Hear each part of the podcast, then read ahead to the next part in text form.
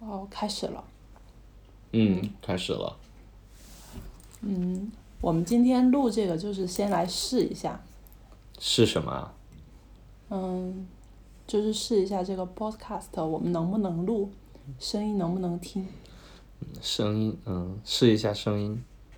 对对对，我我感觉我好像是讲相声一样，然后你是一个逗哏，我是一个捧哏，然后你就说了一句，我说嗯是什么？嗯嗯，好听吗？ 就是这种感觉的。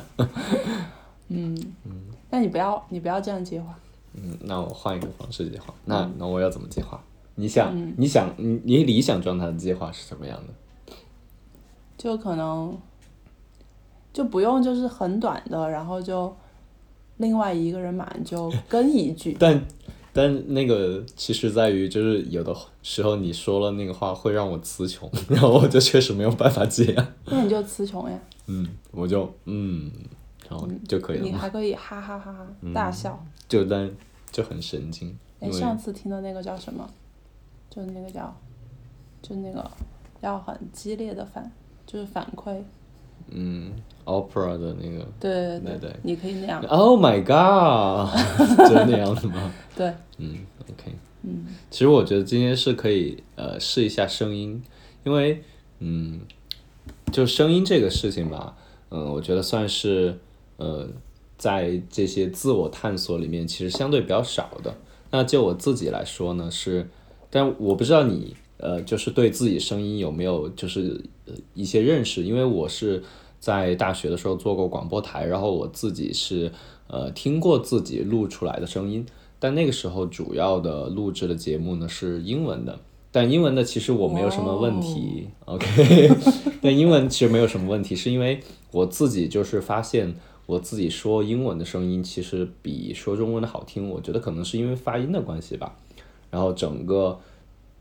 就是说出来那个声道和声，应该声线和共鸣的方式其实是跟中文不太一样的，但是跟中文来比的话，可能是我普通话说的没没有我英文的口音正，然后就会让我，让我你为什么是这个表情？ 然后会让我自己觉得自其实自己声音不是很好听，但是很但奇你觉得你的英文很好听？嗯，我觉得我不是， 我觉得我英文比中文好听，是就我自己来比较，我没有跟别人比较，因为其实和真正的那种呃，就是 native speaker 来说的话，来相比的话，而且有一些电台主播他的声线本来就很迷人的那种，但是是因为在上中学的时候，有人告诉我说我的声线是有磁性的那种，其实当时我是很惊讶的，因为那是我第一次从别人那里反馈我自己的声音。就是可能有的时候别人会说你哎长得高啊，或者是啊、怎么头发这么多啊之类的， 就是呃或者是说啊你可能是一个成绩好或者是不好的人，或者你是一个体育好不好的人，但是很少有人会关注说哎你的声音好还是不好。当然我听到的时候我是很惊讶的，所以我不太知道你自己对自己声音有没有这样的认识。首先我说一下你刚才说的，就你我刚才你说那 么多，对， 我感觉就是你说这么多，我需要记笔记，然后回复你。 OK，哦我的太长了是吗？但是 OK 的，我觉得，嗯、OK。就是我下次也可以记笔记。你们还你就还没有回答我的问题， 我先回馈，就是反馈完我的想 法，然后我再我再回答你的问题。嗯，就你刚才那样说，你会不会觉得别人听着就感觉你很，你很就炫耀？为为什么是是是因为哪你一来就说我的英文，就我觉得我的英文声音很好听， 说普通话的声音不是很好听。不是我其实并不是那个样子，是因为我们从小的环境其实说普通话的机会比较少嘛，嗯，但是就是因为你想除除了母语之外，然后如果你真的要去学习普通话，就是从发音这个方面去真正的掌握它和去学习英语的话，其实都可以从声音的角度，它是一门外语。嗯，那其实练习英文的时间，其实对我来说是比练习普通话的时间更多的，就这样的。 OK，那比如说刚才你说别人说你声音有磁性，那是你说方言的时候吗？还是对我我并没有还是你说去问普通我话并的时候我并没有去问，然后我不可能说，那你说的是我 说方说方言的时候，还是说，但应该是说方言的时候吧，因为那个时候是中学，然后其实大家都是用方言去交流的嘛，所以并没有就是并没有什么特别的机会说听到我说普通话。 OK，嗯，那我可以多关注一下。 OK，但我呃首先是其实想要说的是，其实我自己并不是这样认为的。 OK，嗯其实我自己我自己相相反的，我自己一直是觉得自己声音是那种有一点鸭子嗓、鸭子嗓的那种声音，没有看到没有吗？没有，就是有，其实是有一点嘶哑的，因嗯为我在变声的时候是，就是因为其实我爸爸以前也告诉过我说，变声的时候不要大吼大叫，但是那个时候很难，是因为在初初中刚上初中的时候，那个时候男生都是非常活跃的嘛，但 OK 不能都这么说， 就是我是非常活跃的那 我种，觉得就是你喜欢。你不能再这样卷别人了。就你说你这个声音是鸭子嗓， OK，好， 那那就是可能我对自我的定位有错误。 OK，、然嗯后我现在来回答你的问题。 OK，然后提示一下，我的问题是，呃，就是你自己有没有对自己的声音有一定的认知？首先，我觉得我是完全没有认知的，嗯就我我好像是最近一两年才开始关注说我在就是说，嗯，通过电话这样的东西是，嗯，从里面传出来是什么声音，因为我是完全相反的状态，就是我非常不关注，而且我感觉还有一点排斥，但这排斥的原因我不知道是什么。嗯就可能就嗯，有可能就是以前学英文的时候，不是都会用复读机，然后需要你听了，然后你自己再读一遍，然后你从里面去听自己的声音吗？可能就是因为刚开始发音就不好听，所以就听着觉得不好听，嗯然后就长期的都不想听到自己的声音。嗯，所以这还是对自己整个自己是有排斥的吗？还是说仅仅是从声音的方面是有排斥的？就是是我现在来看的话，就是我我不太理解，就是说我对我自己声音排斥的原因， OK，但是根据我现状的话，我会觉得我更排斥我说外语录出来的声音，嗯，就包括如果我现在说一句英文，就是是那你录出说来一的句，英文，哎呀，我不想说。 然后我听到的就是，我就觉得好像，嗯，怎么就是这么难听，就感觉是这样的。那那其实如嗯，你判断它是难听，是因为你自己在心目中有一个自己说外语的一个标准吗？就是说有一个有一个什么有一个标定有一个 reference 的声音，然后或者是有一个对呀啊 reference 有的的声呀线，然后你觉得自己是应该那样的，但是其实说出来是另外一个样子的。嗯，应该是 OK 就是你听到好听的，更多的就是嗯，就是 native 的声音，嗯，然后你自己录出来的感觉就是很中式的的那个发音 OK 所以就感觉差距很远。因为我觉得在以前的过程中，没有就是说去录中文的这种情况嘛，所以就不会有排斥自己声音的，呃，一个现象。那我推测就是应该不是推测，是我现在回顾的话，我觉得应该就是可能以前读书的时候是听到自己录英文的声音，所以觉得不好听，嗯、所以也就不想听。但是在那个时候，你就已经有这样一个标定了嘛？就是说，在那个时候，你从复读机的，其实那个时候已经是，呃，大概也就是初中的时候，对吧？就是已经对是，初中，嗯，当然就是如果说太多年的话，会比较暴露自己的年纪。然后就反正还是有一段时间 了嘛。然后，然后在那个时，在那个年纪的话，其实你就已经有那种那种标的，呃，那种嗯标定了，是这个意思吗？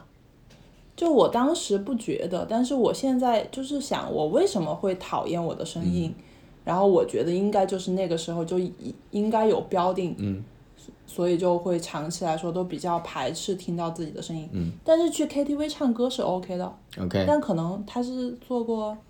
效果处理或者怎么样。嗯，我我我不知道，但是我觉得是 KTV，呃，一一方面可能是有你说的，因为它有音，它有音响嘛，然后它在那个呃，就是配着音乐的话，可能声就是大家对那个关注不太一样，因为嗯、呃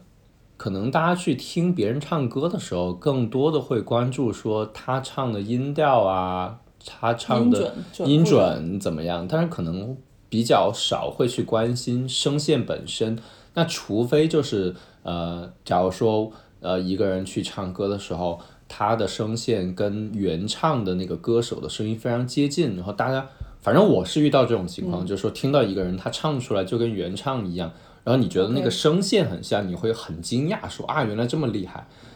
哦，但是你这样说，我觉得是，我就不太喜欢唱歌，我不太喜欢学那个，就是歌手本身的声线声 OK 音。就我就觉得我自己的声音就是好听的， 所以就很矛盾是吗？但是就因为很唱很歌分很裂。多都是中文的呀。 OK，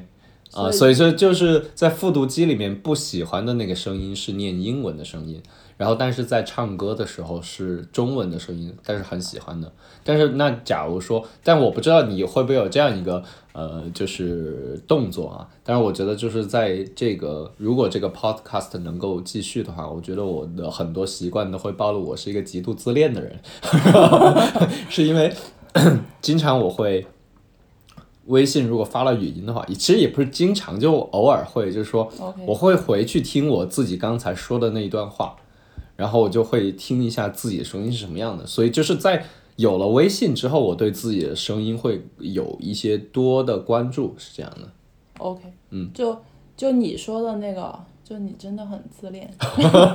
就是我没有，就我没有听，就听过自己的声音，但可能就是我说我最近一两年就是关注到了，就是我在通过电话发出来的那种声音，就也是因为现在微信交流特别多嘛，电话为什么能知道自己的声音呢？哦，就是类似于就是你发微信嘛，就可能有，哎，可能有某一个时候，哎，不小心点到了自己 OK 的录音。 OK，然后你就去听到你了，真的然后是不才小开心吗始。 我觉得我没有这么自恋。 嗯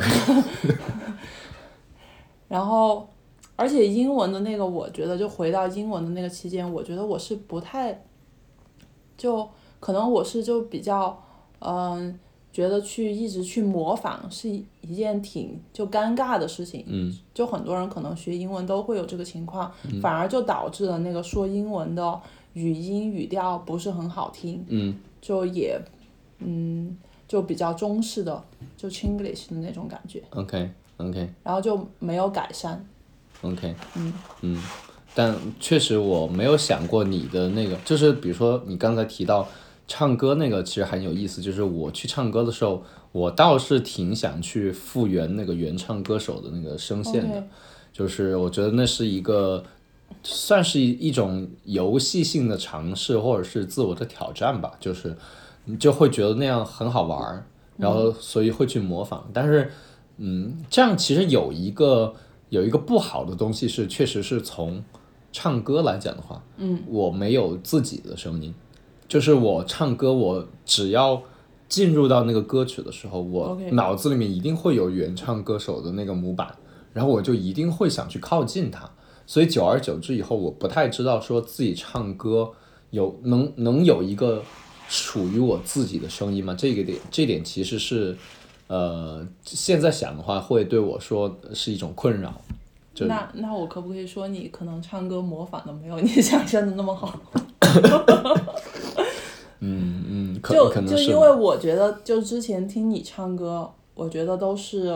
有你自己的声音的 OK，OK 但是是好听的声音的。 OK，谢谢。但是就你学语言，我觉得是很明显的感觉到，就是你的模仿能力很强，嗯所以就很快的，就是嗯，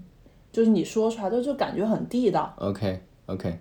我我倒是嗯，确实就是模仿这个事情，就是我觉得它也是两面性的嘛，就一一方面是能够让自己迅速的进入到一个好像认为比较。在可能，尤其是在别人看起来会比较理想的状态，其实对自己来说也不完全是一个好事。像我，比如说像学习外语这件事情，对我来说就是这样的，就是，呃，就是往好了说是呃，比如说我可能从开始一直去关注发音的问题的话，我会呃在前期就会让人觉得说我好像说外语很地道哦但是其实这个呃语音的问题其实是有些时候掩盖了我自己语言能力嗯并不是那么强的一个问题，就是它有一点让我我的外语水平被 overestimated 的那种感觉的。但不是很好吗？但是好好的地方是别人觉得你厉害，不好的地方两个，第一个就是。当你真正的去跟那个 native speaker 去交流的时候，哦他会觉得啊，你的这个语言很好，那我就可以敞开了说。但其实自己就啊，突然一下就没有办法完全 get 到了，就 hold 不住现场了那种感觉了。那其第二是因为别人老夸你，你就会真的觉得自己很厉害，就有然后一种其实幻觉其对，其实是一种幻觉，其实就是是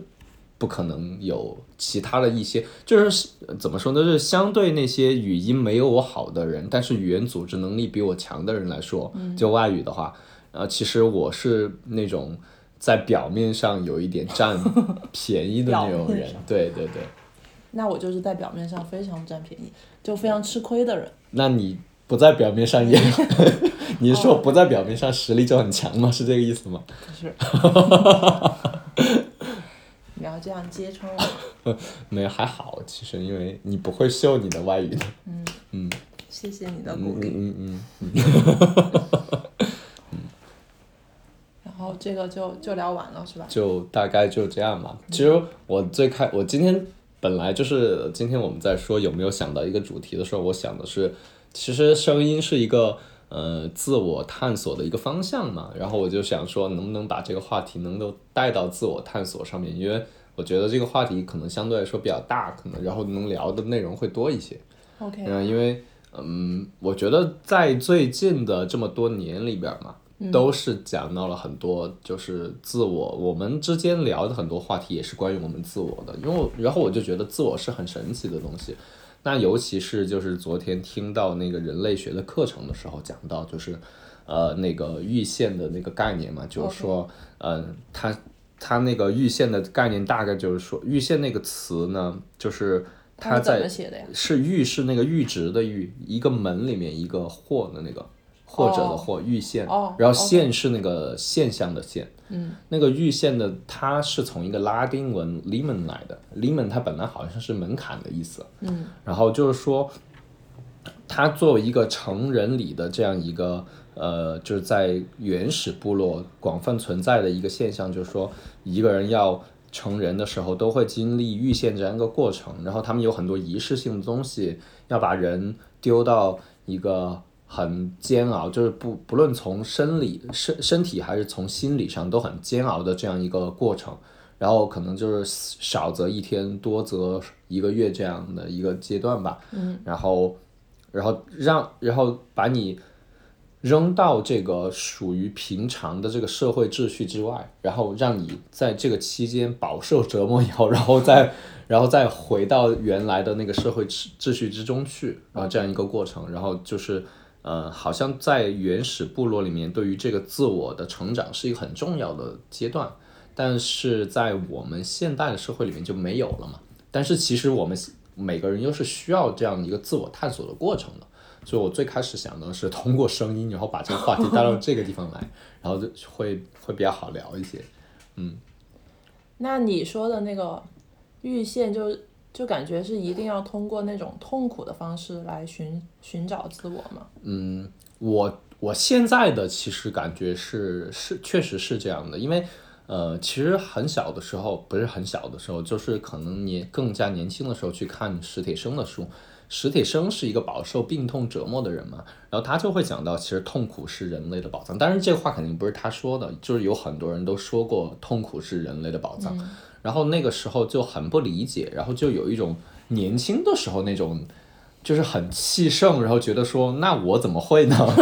我 我肯定是很能够很顺利的就找到自我的，然后就发现，哎，真的不是的，就是因为在前前几年的时间里面，一直处于一个很痛苦的状态，然后一直到现在，好像有一点点逐渐的脱离了以后，就发现，啊，原来自己是这样的，自己是那样的，然后开始去强行的认识自我嘛，因为其实。这这个怎么说呢？可能对我自己来说，它是一个很晚熟的这样一个东西，就是因为以前的年轻的时候，总体来说是都是人生的旅程比较一帆风顺嘛。然后，但是你就会发现啊，这个会有痛人说你头发痛怎么这苦么多的，对，怎么这么高，生头发这怎么么好 头发很多，然后然后就发现说，哎，到了这个年纪，痛苦是不可回避的，但是经历了这个痛苦之后，确实是，呃，非常快的帮人成长的。所以我觉得从这个角度上，就突然理解了说啊，痛苦是人类的宝藏，是这个样子的，就就有这样一个过程。但是他们那种通通过一天或者就就是半个月、一个月就就折磨式的那种痛苦，你觉得是有用的吗？我我不知道，我没有经历这样的东西。但是，嗯，就其实你的怀疑说是这个痛苦是不是真的，对吧？因为就就像我们就是呃其实我不太理解，就是比如说他们就对他进行折磨，或者是嗯、呃有甚至有点虐待，对吧？嗯，可可以这么说吧，可以这么理解。那这个东西真的就就能帮人找到自我吗？是我不太理解的。嗯，就是我觉得那、那不是被虐待的人成长嗯起来的，就自我更成熟吗？但是是这样的，就是呃，当然是人类学家得出来的结论，说是其实它倒不是说这个过程是帮助你去探索自我，但是我觉得探索自我确实是另外一个呃另外一件事情。嗯，呃，他的意思是说这样的，因为他把你。扔到这样一个离群索居，然后并且饱受折磨的身体和心理饱受折磨的状态里面的时候，呃，他是想让你放下自我，然后放下自我的那一部分是一个，就是可能我觉得那就是我理解是人在更加年轻的时候，因为他这个时间点是很特殊的，都是差不多在他们认为是人成年的时候，可能就是十多岁、二十岁左右吧。嗯，就是嗯，在嗯某一个具体的社会里面，然后可能到了那个年纪，差不多要负担起一定的社会责任的时候，然后他们会把这个地方作为一个很固定的时间的门槛。然后它这个过程是让你去放下自我，放下自我什么呢？放下自我的那些骄傲，可能就是我我理解是因为人年轻的时候都会有这种骄傲，所以就是当像我们这种中老年人看见年轻人有那种骄傲的时候，就会觉得说啊，其实自己年轻的时候也是这个样子的。然后他他是要放下自我，他不是说一定是探索自我。但是其实就是这个过程很神奇，我觉得是这样的，就是，呃，对于我来说，这个过程很快的，就是呃不是很快，是两个过程很密集。就是说我可能在我的呃年轻的时候，因为我生活在生活那样的环境是那个叫做社会规范是非常严苛的一个环境，然后可能我家人对我要求是。呃，对错很重要，但是自我的感受不太重要。其实导致我很长一段时间不知道什么是自我的那样一个状态。然后等我自己，我当我们出国以后，然后会自己去面对很多事情的时候，你会开始去寻找自我。那就是因为有很多东西不是别人能帮你决定的，就是社会也不能帮你决定，然后就是身边的人或者是家长也不能帮你决定的时候，你就面对的是一种很迷茫的状态。然后这个时候就很痛苦，然后就去探寻自我，但是可能是这两个探寻自我和放下自我的过程，可能甚至是有重叠的，就是说探寻自我好像还没有完成，就遇到了那种社会压力很大的时候了，然后又要开始就要放放下自我。就要去放下自我，怎么样去做一个，就是我们我我我的那个说话的，就是我之前给你讲的那，就是我突然觉得好像自己会变得有一点接地气那种感觉了嘛。然后就是我觉得自我探索尚未完成，然后又放下自我了，然后所以就是我觉得他预先讲的那个放下自我，嗯，很和前面这个自我探索的过程连接在一起，很神奇。就是那个神奇之处，我觉得在于人就是好不容易要去探索自我，嗯，但是当你在一定程度上找到自我的时候，又突然发现要把这个自我放下来，然后才能去进入到一个更大的群体，或者是保持精神的一个更加开放的状态，是这样一个悖很很悖论的状态，是让我觉得很神奇的。就你说的那个阈限的，它可能是通过一种形式嘛。嗯。就你说现代的人就没有这种东西啊。嗯。然后那我理解的就是说，他可能就是当你就是几乎离开学校，然后进入社会的时候，他也有这个冲击，那个冲击对带来的就类似于阈限，它只是可能没有这么极端的表现。对，然后当你遇到了可能很多挫折的时候，你就会，就我们就会去想找到一个出路什么的。对，但是我觉得他他那一点就是你刚才提到，你说啊，他们这样一个真正的很很仪式性的东西，能不能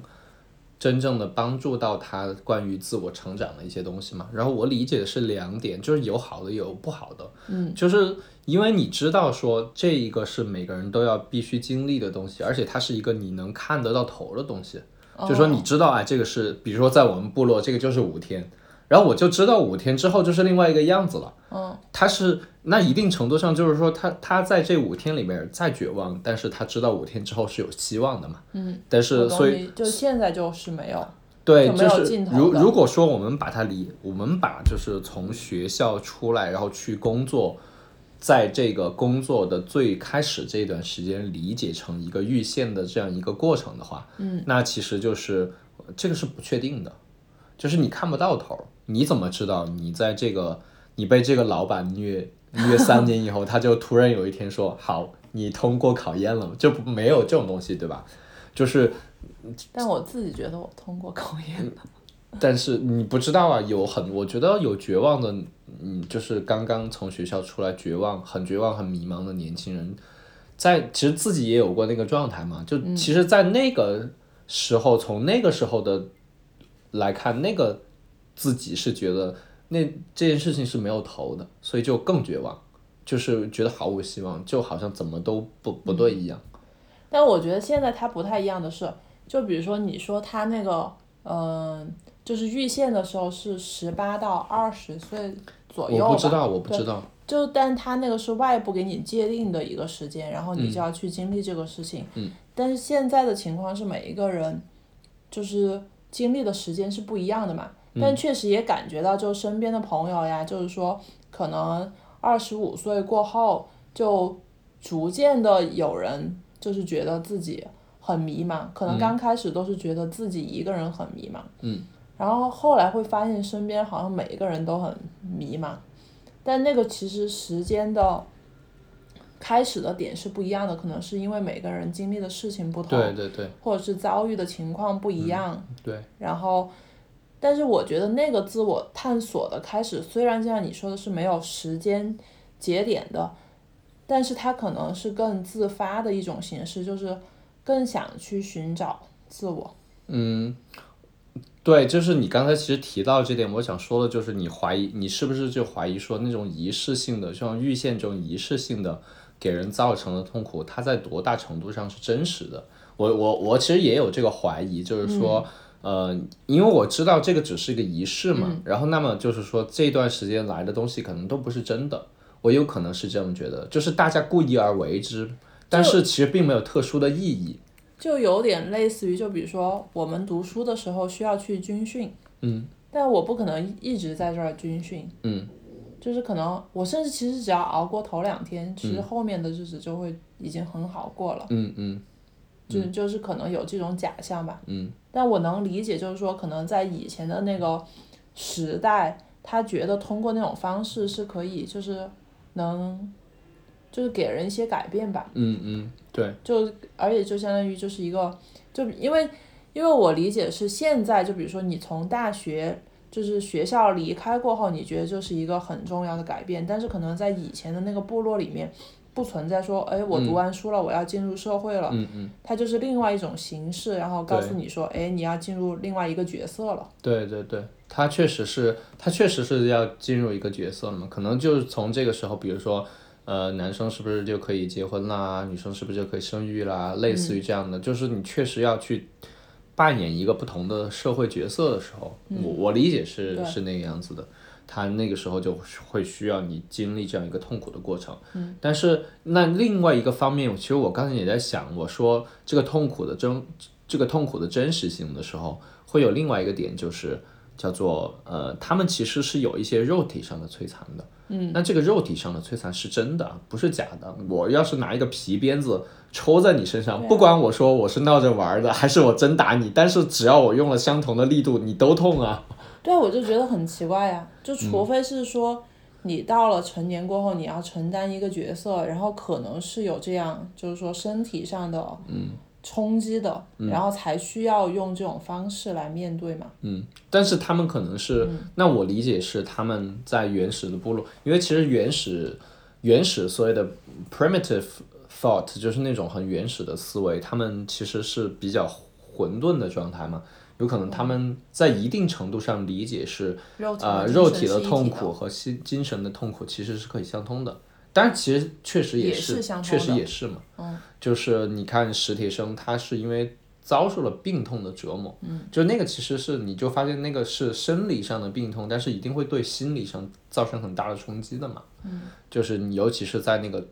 正值茂年的时候遭受那样的东西，对于人来说本身就是一个很大的打击。嗯，但是心理上的痛苦就是也是，我觉得也有道理，就是说如果所有人都骂你，然后你真的会。就即使是开玩笑，难道就不会被伤害吗？那我们其实跟我们的朋友之间去开一些玩笑，可能在那个时间点你不小心踩到了别人的雷啊什么的，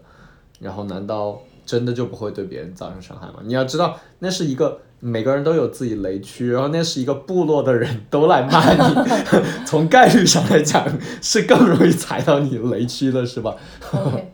嗯，但但你说的那个，我觉得别人来骂你，就是说那个还是造成精神上的那种对痛苦嘛。对，就是你说那个精神和肉体的那个痛苦的连接，其实我以前是不太确定的，嗯就我会认为精神就是精神的痛苦，然后肉体就是肉体的痛苦，直到我就是我们之前看了一部那个德国的片子啊，就是那个叫，嗯，就反正就是讲讲那个。哎，好像是黑暗时期的时候还是什么，就是那个女的，她就是不是说那个时候女嗯哦，的就是很那多个就是弗洛伊德嘛，哦，对，弗洛伊德，就是那个假假编的那个弗洛伊德。对对对，啊，对，就是你讲到那个妇女的癔症的时候，对吧？对那个妇女的癔症，相当于他们就是因为是精神上的压迫，然后导致了他们身体上的一个感觉就像变异一样，因为里面那个场景就是说，嗯，那个女生就全身就变得就感觉没有知觉了，但是医生看她的病就是。完全没有任何问题，然后用什么针扎她呀、打她呀那些，她都是没有反应的。嗯嗯，然后甚至就比如说也有嗯，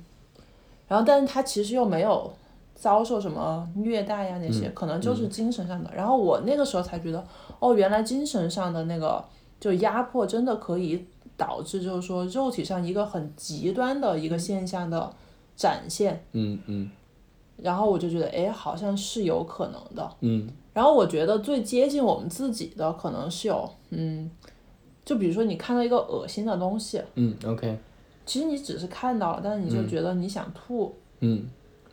或者是就是其实你的其实它是精神上产生的，然后让你想吐，嗯，甚至或者是比如说有我们那种，比如说考试要复习的情况嗯下，就是说你连续长期的花时间去学习，然后压力可能也很大。然后一直就所谓的我们看到感觉都有生理反应嗯了，也是有想吐的。我觉得这个就也是属于精神上对肉体导致导致了肉身体的反应。对对对嗯 o k 嗯，对对对，这个我是赞同的，就是因为就是精神和肉体，其实在一定程度上还是彼此连接是很紧密的嘛。就是嗯你刚才说的，我们看到一些恶心或者让我们不舒服的东西的时候，其实只是一些所谓的所谓的什么那个很感觉性的东西，嗯，但是让你的身体会产产生一了些反应。就是很自主的反应，对，甚至不自主的反应，对，嗯对，这个我觉得是有道理的，就所以这个可能就是精神和肉体上的那个痛苦的连接吧，嗯，OK，好，那今天就就自我探寻完。对自完我毕 自我探寻完毕， 然后 下一次换，啊，不知道有没有必要换一个声音，先听一下自己出来的效果是怎么样的，然后再说我们需不需要换一个声音。你你就可以直接换一个声音了嘛，不，嗯就不是你这变我成另外一个，没有，不至于，就是说可能会去，呃，适配一下自己音高啊、音量啊，或者是之类的，哇哦，就是换成这样一种声线说 话。 嗯，OK，好，那今天就这样，那嗯希望还有下次。嗯，那你觉得今天满意吗？我觉得还行，就是其实是，嗯，我觉得需要一个主题，因为我最开始想的是，那就不要主题，那直接来一个很 flow 的那种，就是完全靠这个对话的流动，但是却容易散，是因为我刚才在呃回来的路上的时候，我就想，那就可以有这样一个话题的大概一个轴心嘛，那这样带着来说会好一些。就反正他们 podcast 都就不一定，就有的别人可能今天就有主题，有的就没有主题。嗯，OK，那可以，也可以试一下完全没有主题的，就是对就是完全，比如说没有准备想的怎这么种，说就怎么对说，对对，嗯就是不负责任的录音。嗯对，嗯，好吧，嗯，好，那就拜嗯这拜样喽。拜拜。